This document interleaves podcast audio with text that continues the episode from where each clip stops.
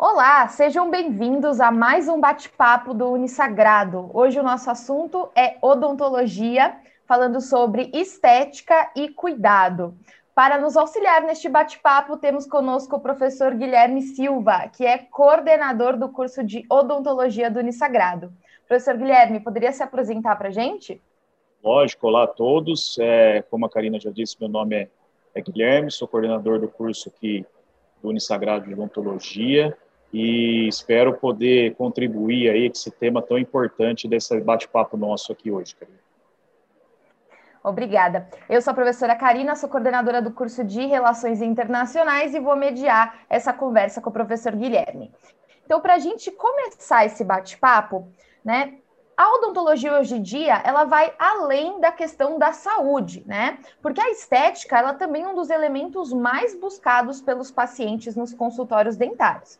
Muito mais do que receitar um clareamento dentário, essa especialidade da odontologia é capaz de realizar outros tratamentos restauradores, como a aplicação de lentes de contato bucais e facetas de porcelana, além de procedimentos que modificam a aparência facial, como a bichectomia e a aplicação de botox. Para saber mais sobre, confira esse bate-papo completo que teremos agora.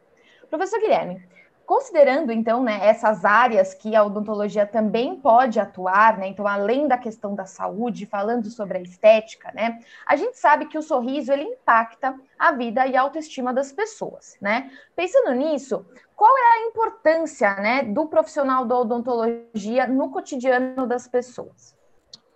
Eu acho que, acima de tudo, Karina, como a gente tem uma, uma exigência estética muito grande que nos é imposta, e um, teoricamente um padrão de beleza, um padrão de estética que é imposto pela televisão, pelas mídias sociais, aí todo mundo quer ter aquele sorriso da, do, do, do ator da novela, do ator da minissérie, né?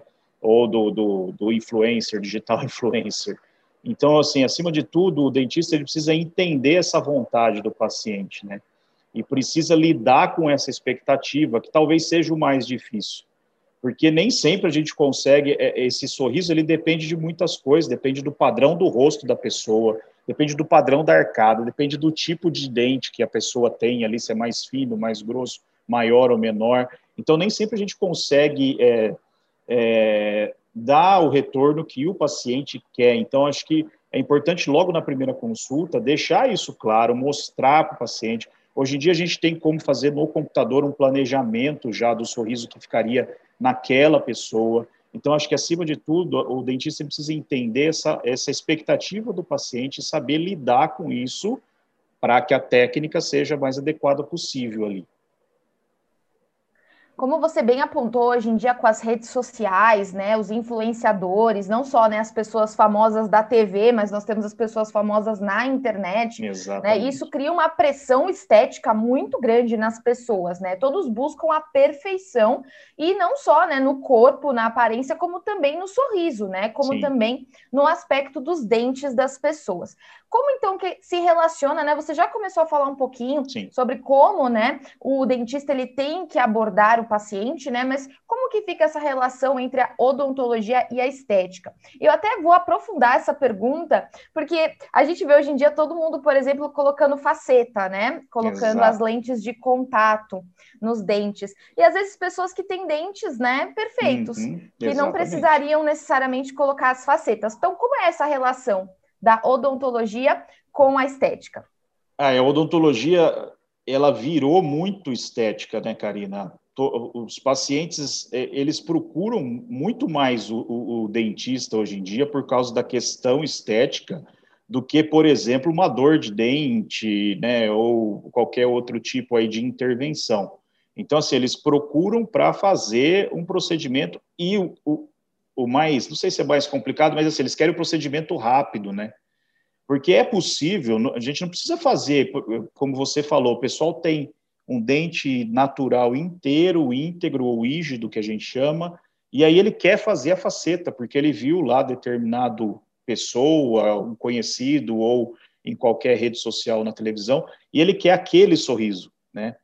Então, a gente precisa entender isso e, e, precisa lidar com isso com o paciente. E precisa mostrar todas as formas, porque às vezes a gente precisa facetar, fazer a faceta, né, de canino a canino, de pré-molar a pré-molar. Às vezes, correções mínimas já dão um resultado estético muito interessante, mas às vezes é interessante para mim, né, e não é interessante para o paciente.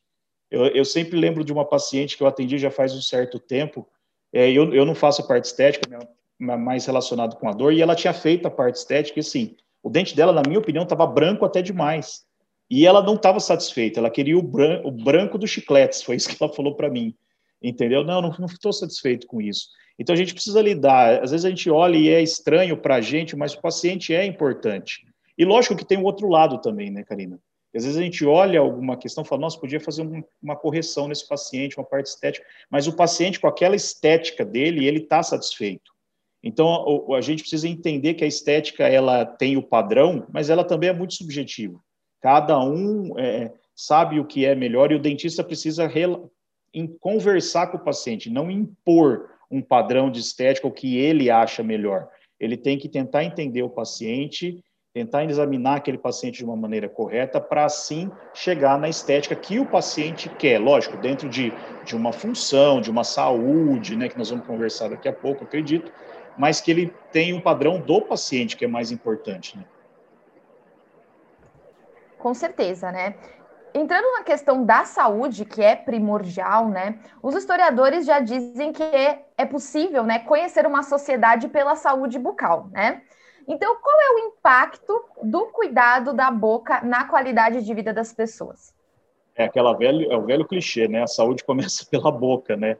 Mas, mas, assim, mais do que nunca a gente sabe disso.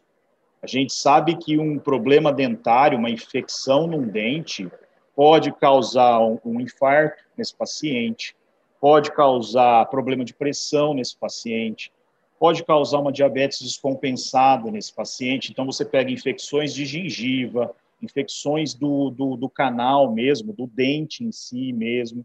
Tudo isso altera sistemicamente o paciente. E se o paciente ele já é um paciente comprometido, ele tem algum já comprometimento sistêmico, ele pode até ter problemas mais sérios e até vir a óbito por causa de um problema na boca. Essa teoria ela é antiga, né? É uma teoria lá do início do, do final do século XIX, é, início do século XX, o pessoal já tinha essa história da teoria da infecção focal, que um, um, uma infecção dentária podia causar vários problemas no, no ser humano. Eles tinham essa ideia, não sabia como isso acontecia, mas eles tinham essa ideia. Só que era uma teoria um tanto quanto radical, né? Mesmo dentes rígidos, normais, sem cárie, sem nada, eles arrancavam. O paciente ficava sem dente na boca. Então, é muito comum a gente encontrar nossos avós, por exemplo, que não tinham dente na boca, nunca tiveram, sempre usando aquela dentadura que é a prótese total. Hoje em dia a gente tem, com o avanço da tecnologia, a gente consegue controlar isso melhor. A gente tem os médicos, graças a Deus, um pouco mais conscientes disso, principalmente os endocrinologistas, que lidam com pacientes diabéticos a todo momento. E aquela diabetes descompensada do paciente pode ser por causa de um problema de gengiva, por exemplo, que não foi tratado. E aí isso vem encaminhado do médico ao dentista para fazer esse controle e aí sim conseguir resolver, por exemplo, a diabetes do paciente. Nossa, isso é verdade, né? Porque antigamente a gente via as pessoas utilizavam muito mais dentadura, né? É. E tinham essa necessidade da dentadura do que hoje em dia, né? É, hoje em dia é, é, mais raro, né? Quase. É, não tinha tratamento, não né? É, não tinha tratamento também, tem isso também, né? Não tinha tratamento que a gente tem hoje em dia, mas tinha esse conceito enraizado ainda, né? Que, que o dente causa, era causador do problema, era um foco de infecção, né? É dessa maneira que chamava. Era um foco de infecção, seja ele com a infecção ou ele inteiro. Você tem relato na literatura, Karina, por mais absurdo que pareça, de fazer esse, essa, essa prevenção, essa profilaxia aí em crianças. Então, você pega criança sem dente nenhum, já usando algum tipo de, de aparelhinho ou de dentadura, isso lá no começo do século XX, né? Então, realmente, hoje em dia, a gente pensar nisso é um absurdo mas as, os nossos avós aí passaram um pouco por isso. Né? Sim, nossa, não sabia disso. Estou é, chocada tem. que já tirava os dentes das crianças. Tirava, nossa. tem relato. Apresentação Gente, em congresso e tudo mais. E isso se relaciona com a nossa próxima pergunta, né? Porque a pergunta de como a odontologia ela vem se transformando ao longo do tempo, né? Então, essa é, é a primeira coisa. Agora, não tiramos mais dentes das crianças dessa forma, né? Mas como a gente pode entender melhor essa, essa evolução da odontologia? Eu acho que a evolução da odontologia é mais ou menos isso que a gente estava conversando. Eu acho que a palavra é a prevenção. Hoje em dia, a gente tem mais é, ideia e a odontologia foi para esse caminho da prevenção. E se você previne lá quando você é uma criança, um adolescente, o adulto vai ter pouco problema, né? Você pega nos países mais desenvolvidos, os países, por exemplo, Finlândia, Dinamarca, praticamente nesses países você não tem pessoas com cárie na boca. Não é a realidade do nosso país, do Brasil ainda, né? Mas a gente já evoluiu bastante. O problema nesses países hoje em dia é o apertamento dentário, e aí o dente, né, é, quebrar, fraturar e perder o dente por causa disso. Então, a odontologia tem passado por essa transformação, não ser só uma, uma odontologia resolutiva, de resolver o problema, mas uma odontologia de prevenção, né? de tratar a, a, a prevenção, de fazer ensinamento de instrução de higiene oral, de flúor e tudo mais, e você pega aí as pessoas da minha geração, da sua geração, que muitas pessoas já não têm cárie, né? Coisa que era até um tempo atrás uma coisa absurda, e no nosso país a gente já consegue isso. Então a transformação. Eu nunca tive do... cárie. Então, eu também não, ainda também não. Né? Aí eu também, ainda não. É, e então a gente passa por isso. Era um absurdo a gente pensar que até um tempo atrás as pessoas, os adultos teriam aí, não teriam cárie. E muita gente não tem cárie por causa dessa prevenção, dessa transformação que foi feita ao longo dos anos. Isso leva muito tempo, né? Nosso país é muito grande, a, a, a variação de, de, de, região, aí, a, a, condição socioeconômica é muito diferente, por exemplo, daqui de Bauru, do estado de São Paulo, uma região do norte, né? Mas, aí, mas a gente tem passado por isso, a gente já tem essa consciência, e o que é bom, Karina, a gente já tem a consciência da população, né? Então, isso já está, essa odontologia está se transformando para esse lado. Tem a parte estética, a exigência toda estética, que transformou também a odontologia muito em estética, mas eu acho que a grande revolução é a prevenção na odontologia. Eu fiquei muito interessada com isso que você comentou da diferença dos países, né? Que aí, em relações internacionais, a gente se interessa por isso também, né? e eu até queria te perguntar, então, a, essa questão do. Achei interessante, você falou que nos países, por exemplo, Noruega, Finlândia, né? Que eles já não têm uma quantidade de cárie na população significativa, né? Mas eles têm essa questão do. Você citou do, do apertamento dentário. O que, que seria isso? Por que, que eles têm essa questão? Ô, Karina, o mal do século é o apertamento dentário, não é mais a cárie. Até no Brasil, que, é um, que ainda existem aí algumas estatísticas que ainda 80% da população tem cárie na boca. Né? Lógico que isso varia de região para região.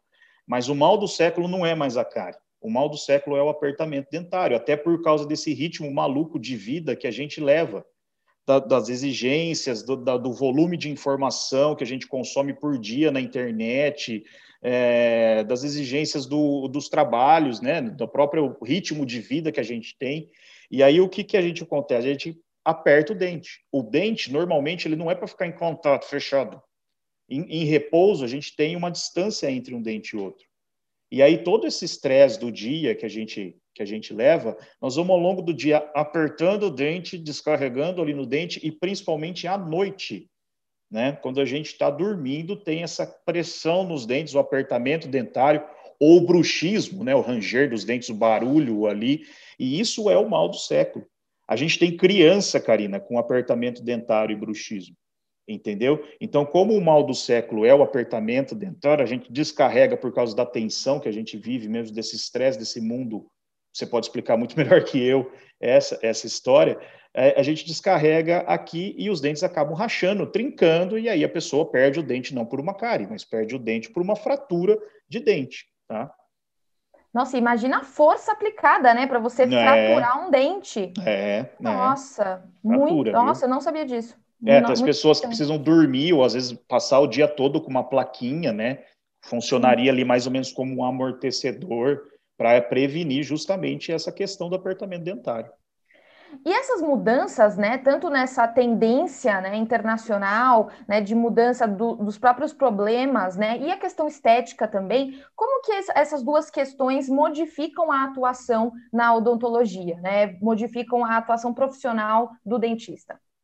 É, eu acho que a, a modificação está em cima disso, né, de trabalhar na prevenção, de trabalhar no exame desses pacientes que chegam com algum tipo de dor na, no dente, você olha, não tem nada, não tem cárie, não tem restauração, nada. Por que será? Ah, não, não é nada. Não, talvez seja um apertamento.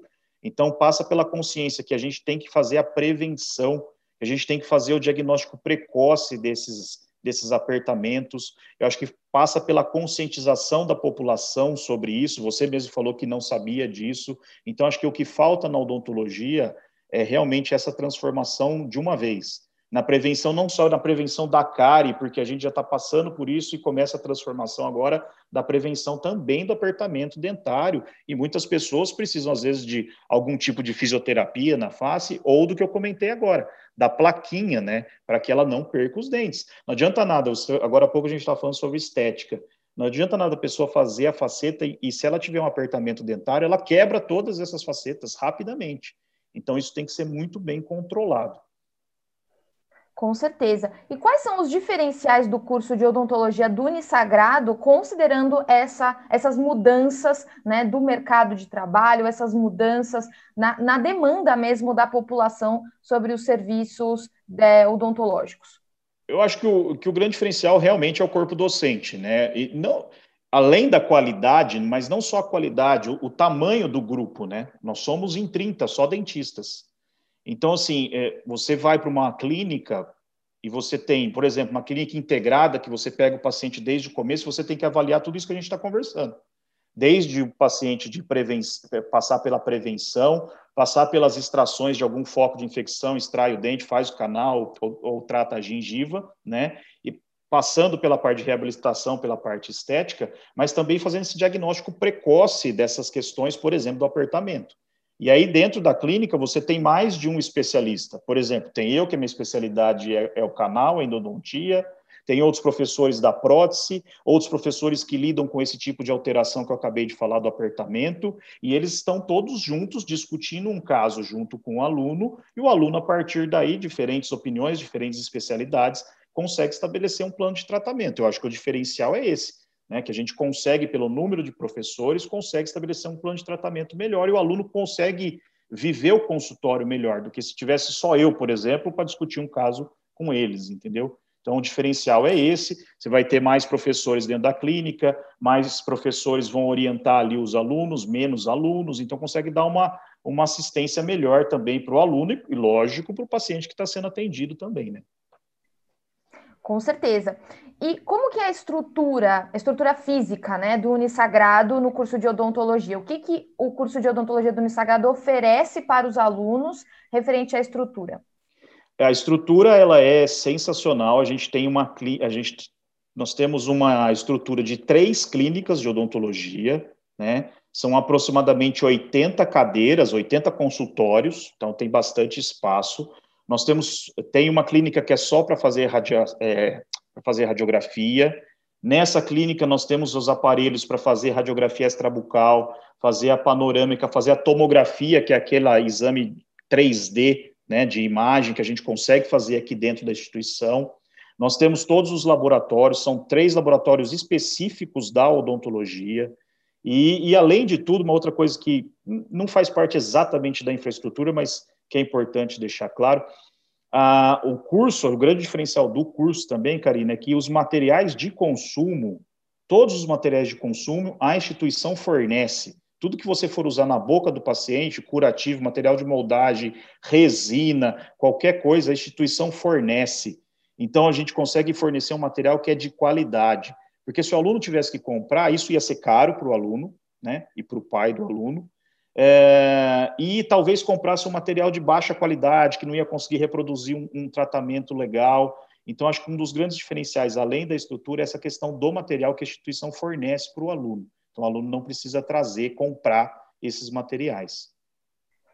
E pensando no perfil do aluno, né? São diferentes áreas de atuação na odontologia. Né? A gente falou um pouquinho aqui da estética e da saúde, mas mesmo dentro dessas áreas nós temos diversas né, especialidades. Como que é o perfil do aluno e como que ele vai descobrir que área ele vai querer atuar dentro da odontologia? Ah, acho que a descoberta da área eu acho que é meio acidental, viu, Karina? Se eu for lembrar por mim, foi meio acidental. Na verdade, assim, várias coisas ajudam, né? No, no meu caso, vai, eu, o que ajudou, eu já eu tinha algumas especialidades que eu gostava, gostava da cirurgia, gostava da prótese, gostava da endodontia, que é a parte do, de, de, de, canal. Só que os professores da endodontia, eles me cativaram. Então tem essa questão do professor também, né? O professor cativar o aluno para uma determinada especialidade que talvez ele esteja em dúvida. Eu acho que isso vai acontecer naturalmente. No final do curso, acho que naturalmente você já vai ter uma área que você vai gostar, um professor que você gosta, que você se identifique. Né? Então, acho que isso precisa de paciência ao longo dos anos. O pessoal entra na faculdade querendo fazer implante e aparelho, Karina, todo mundo. Todo mundo. E isso, ao, ao com o passar do tempo, ele acaba se transformando porque ele conhece o curso mais, né? Ele entende como que é. Então, assim, acho que o perfil, primeiramente, também é um clichê, mas é alguém que gosta de lidar com pessoas, porque não tem como. A gente vai estar em contato 24 horas por dia de pessoas, com pessoas, ouvir pessoas, não adianta, independente do jeito que você esteja no dia, de bom ou de mau humor, com pressa ou sem pressa, você precisa ouvir o paciente, senão não vai dar certo, né?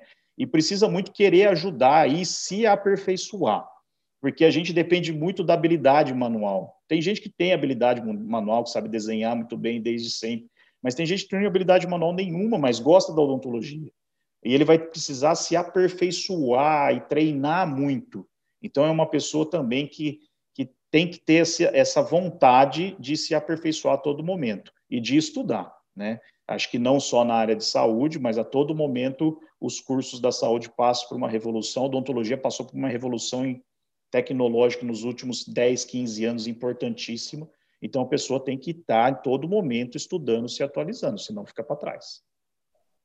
Com certeza. E se você ficou interessado em cursar odontologia no Unisagrado, as inscrições do vestibular 2021 estão abertas. Com mais de 67 anos de história, o Unisagrado é referência em educação superior na cidade de Bauru e região contando com a tradição e inovação de 35 cursos de bacharelado, licenciatura e tecnológicos que fazem jus ao lema Ensino Superior de Excelência.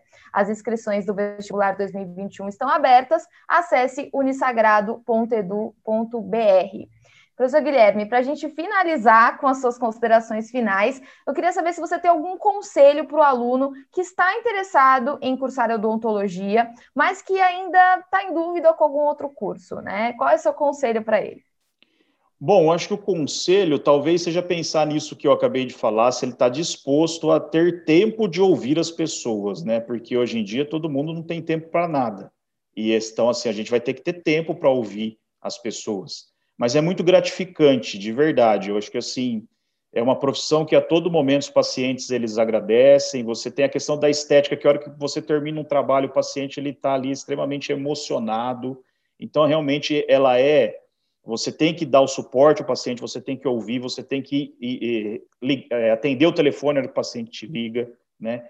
Mas se você gosta realmente de, de, de ter esse contato com as pessoas, é, se você gosta de ouvir as pessoas, então acho que o, o, o conselho é esse: se esforcem para não só serem bons tecnicamente falando, mas ver o indivíduo como um todo e ouvir o paciente, porque na conversa a gente estabelece muito do plano de tratamento e muito do diagnóstico. A gente descobre o que o paciente tem antes de olhar na boca, né? Então acho que esse seria o conselho: ouçam as pessoas aí. Muito obrigada, professor Guilherme. Agradeço a todos que assistiram até aqui. Confiram os demais bate-papos que serão divulgados. Também temos as nossas lives que realizamos anteriormente e os podcasts. Então, procure por Unisagrado nas redes sociais. Estamos no YouTube, no Instagram, no Facebook, no TikTok. Até a próxima!